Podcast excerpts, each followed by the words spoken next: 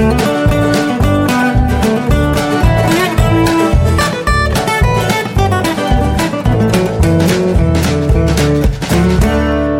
und herzlich willkommen zu Jörn Schars Feinen Podcast, Episode 124. Ich bin Jörn Schaar und ihr seid es nicht. Ich bin ein bisschen stark im Zeitverzug, auch dieses Mal wieder. Es liegt einfach daran, ich habe ziemlich viel gearbeitet äh, in letzter Zeit, äh, auch viel am Wochenende, lange Tage gehabt und dann ähm, ja, war ich einfach auch dann am Wochenende zu erschlagen, um mich noch hinzusetzen und zu podcasten, beziehungsweise so ein bisschen Familienleben soll ja dann auch noch sein. Ähm, also Zeit mit meiner Frau verbringen, das kommt gerade ein bisschen kurz und darunter leidet dann nicht nur meine Frau, sondern eben auch mein Podcast. Und ja, das, da seid ihr das schwächere Glied. Ähm, da liegen die Prioritäten doch ganz klar auf der Herzdame und dementsprechend muss der Podcast dann einfach mal warten. Jetzt nutze ich die Zeit im viel zu Frühdienst, um mal noch so ein paar Sätze zu verlieren zu dem, was ich in der vergangenen Woche gemacht habe. Ich habe nämlich äh, wieder einmal äh, diesen Ü-Wagen-Einsatz gehabt, Schleswig-Holstein Live, von dem ich schon mehrfach erzählt habe. Da hat sich ja diese kleine Serie Schar in Gefahr draus entwickelt, wo wir also versuchen, dass ich irgendwelche Dinge finde, die ähm, ja so ein bisschen mich fordern, wo ich irgendwie aktiv was machen kann, wo ich aktiv was ausprobieren kann, denn das ja, wird allgemein als relativ unterhaltsam empfunden bei uns im Funkhaus und äh, deswegen soll ich das also immer machen. War also am Dienstag mit dem Ü-Wagen in der Nähe von Rendsburg in Borgstedt bei einer Firma für Kühllogistik, denn einer der Mitarbeiter dort äh, hat sich qualifiziert für die deutsche Meisterschaft im Staplerfahren. Da gibt es also verschiedene Geschicklichkeitsaufgaben zu bewältigen, ähm, um da den Titel als bester deutscher Staplerfahrer abzuräumen. Und wir haben eine der leichteren Übungen durchgeführt. Da galt es also, es waren zwei Paletten mit Kisten drauf, die standen nebeneinander, mussten erstmal aufeinander gestellt werden. Dann sollte man einen definierten Parcours fahren, die beiden Kisten aufnehmen, den Parcours gleich genauso nochmal rückwärts durchqueren, um die Kisten dann an ihrem Ausgangsort wieder nebeneinander hinzustellen. Und sagen wir es mal so, ähm, in der Zeit, in der der Kollege die ganze Übung geschafft hat, habe ich gerade mal die Kisten aufeinander gestellt. Ähm, nicht wirklich überraschend dafür, dass ich das erste Mal einen Gabelstapler bedient habe. Ähm, ja, das war im Prinzip zu erwarten. Und so ähnlich lief dann auch äh, die Geschichte am Freitag ab. Das war der andere Schar in Gefahr Tag. Ähm, da war ich bei der Feuerwehr in Lütchenburg. Und ähm, ich hatte denen vorher gesagt, die sollen sich eine Übung überlegen, äh, wo ich irgendwas machen kann. Ähm, der Anlass war 150 Jahre Freiwillige Feuerwehr Lütchenburg, eine der ältesten im Land. Ähm, das wollten wir so ein bisschen würdigen ähm, mit unserem Gastspiel dort, aber halt dann eben nicht ein, ein Interview mit dem Gemeindewehrführer, so äh, was, was ist denn hier, was zeichnet die Feuerwehr aus, sondern eben auch wieder, ähm, ich mache irgendwas probiere irgendwas aktiv aus. Und ich hatte jetzt gedacht, was weiß ich, das ist irgendwie Schlauch ausrollen und irgendwie ein bisschen mit Wasser spritzen. Nö, die waren da ein bisschen härter drauf, sage ich mal. Die haben gesagt, wir nehmen gleich eine Übung aus der Feuerwehrgrundausbildung, nämlich Abseilen. Offensichtlich ist es so, dass sich äh, Feuerwehrleute im äh, Ernstfall auch mal aus dem zweiten oder dritten Stock abseilen müssen. Relativ einfach, wenn man irgendwie äh, von innen ein, ein, Feuer löscht in einem Gebäude, kann es ja immer sein, dass der, der Weg über das Treppenhaus versperrt ist. Ähm, und vielleicht ist dann zufällig gerade keine Drehleiter da oder irgend sowas und dann muss man halt trotzdem ja raus. Und dafür hat jeder Feuerwehrmann offenbar ein Seil dabei und ein, ein, äh, so ein Mehrzweckgurt, ähm, an dem er sich dann eben abseilen kann. Und dafür gibt es eben einen Übungsturm auf dem Gelände der Freiwilligen Feuerwehr Lütchenburg. Und da stand ich nun drauf, sechs Meter hoch Rauf ging es noch ganz komfortabel mit der Drehleiter, aber runter sollte es dann mit Muskelkraft gehen. Und äh, einer der, ich sag mal in Anführungszeichen, Ausbilder dort hat das also vorgemacht, hat sich äh, da sichern lassen, hat sich äh, angegurtet und alles und ist dann da über das Geländer gestiegen, dieser Metallkonstruktion und relativ entspannt an der Wand runtergelaufen. Und da habe ich gesagt, na gut, okay, dann Einfach wird es nicht, aber ganz schwierig sieht es auch nicht aus.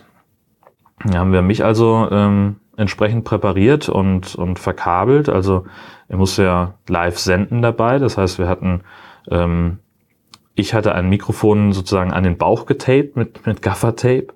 Ähm, das für den Abstieg da sein sollte. Oben auf dem Turm stand noch ein Kollege mit einem Mikrofon äh, für die Interviewsituation, bevor es losgeht, zwischen mir und dem Ausbilder.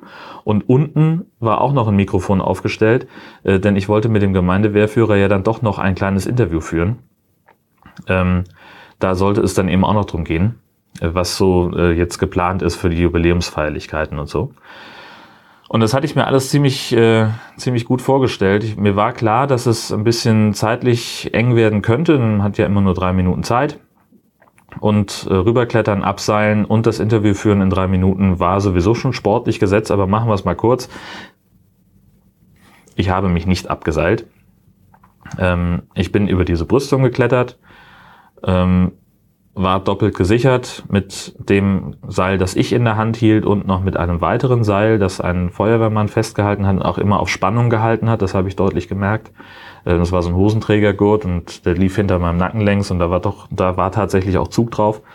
Ähm, und ich, ja, was man da machen muss, ist äh, sich sozusagen in das eigene Seil reinlegen und dann langsam was nachführen und man hat da an diesem Werkzeuggurt, an diesem Mehrzweckgurt ist so ein, so ein Bremsknoten dran, ähm, den man selber regulieren kann, dadurch, dass man das, wie man das Seil festhält, das so da ist. Also man hat ja, ähm, wenn, wenn man sozusagen das im, im 90-Grad-Winkel von sich weghält, dann stoppt man und führt man das so nach oben über den Kopf hin, dann ähm, geht es immer schneller.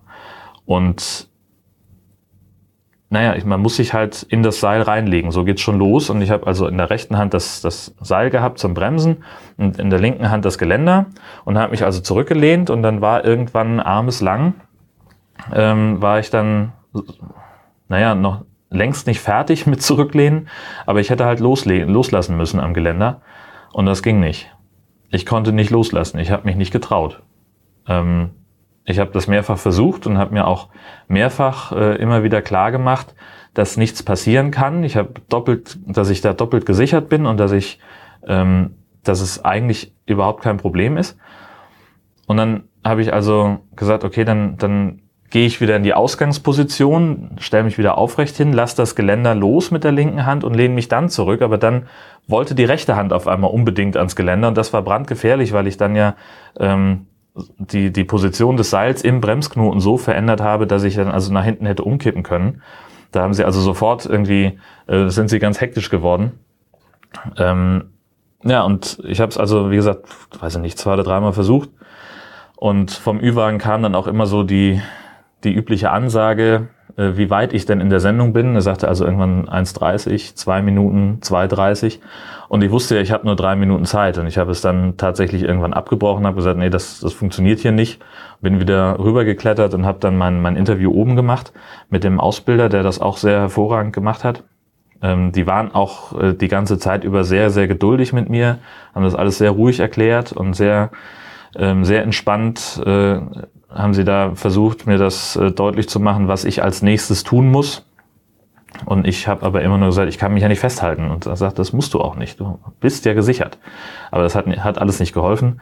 Ähm, und da muss ich sagen, ist mein Respekt für die Arbeit der Freiwilligen Feuerwehr doch nochmal ganz enorm gestiegen.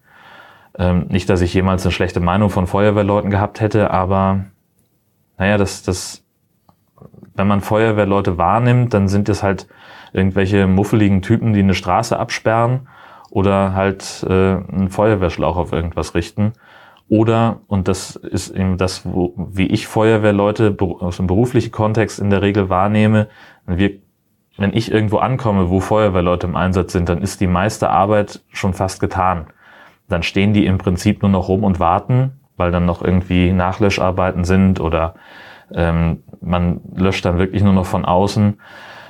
Und ja, so ist also diese ganze Technik, die, die ganze eigentliche Arbeit, die die machen und diese, diese Überwindung, die in diesen Einsätzen ja auch mit drin steckt, sei es eben sich bei Löscharbeiten in Gefahr zu begeben, weil man jemanden aus dem brennenden Haus holen muss, oder sei es eben auch, weil man irgendwelche Leichenteile von einem Unfall bergen muss oder jemanden aus einem total verbeulten Auto rausschneiden muss. Auch das sind ja alles Sachen, die kosten eine enorme Überwindung, weil man da eben Dinge sieht, die man vielleicht nicht unbedingt sehen möchte eigentlich. Ähm, das habe ich mir jetzt nach dieser Aktion mache ich mir das doch deutlich bewusster, was da eigentlich alles dran steckt. Ähm, und vor allem, was dazu auch beigetragen hat oder beiträgt, dass meine, meine Meinung von freiwilligen Feuerwehrleuten nochmal gewachsen ist, da war keiner dabei, der gelacht hat. Also ich habe diese Übung ausprobiert und habe es nicht geschafft. Und ich habe mich da mit Sicherheit auch ein bisschen blöd angestellt. Ähm, ist zumindest mein Eindruck, wenn ich diesen, den, den Mitschnitt von der, von der Nummer höre, den ich hier leider nicht veröffentlichen darf. Das ist halt eine rechtliche Geschichte. Ähm, und die haben da daneben gestanden und haben gesagt, ja, das ist ungefähr so, hat hier, hat das hier jeder beim ersten Mal erlebt und das ist völlig normal. Ist, die wären auch überrascht gewesen, wenn ich es beim ersten Mal hinbekommen hätte. Ähm, und auch damit hätte ich nicht gerechnet. Ich hätte eigentlich damit gerechnet, dass da zumindest irgendjemand so ein bisschen rumfeixt oder so, aber gar nichts. Äh, die wussten ganz genau, ähm, wie schwer das ist und äh, haben das eben auch deutlich gesagt, dass sie, ähm, dass es eben keine, keine einfache Aufgabe ist.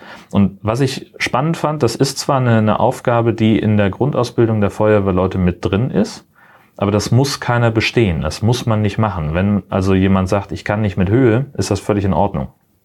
Oder wenn man es erst oben merkt auf dem Turm, dass man nicht mit Höhe kann, ähm, sagen die halt auch, sie haben halt Leute, die, weiß ich nicht, zum Beispiel, Entschuldigung, ähm, die zum Beispiel nicht Höhe so gut abkönnen.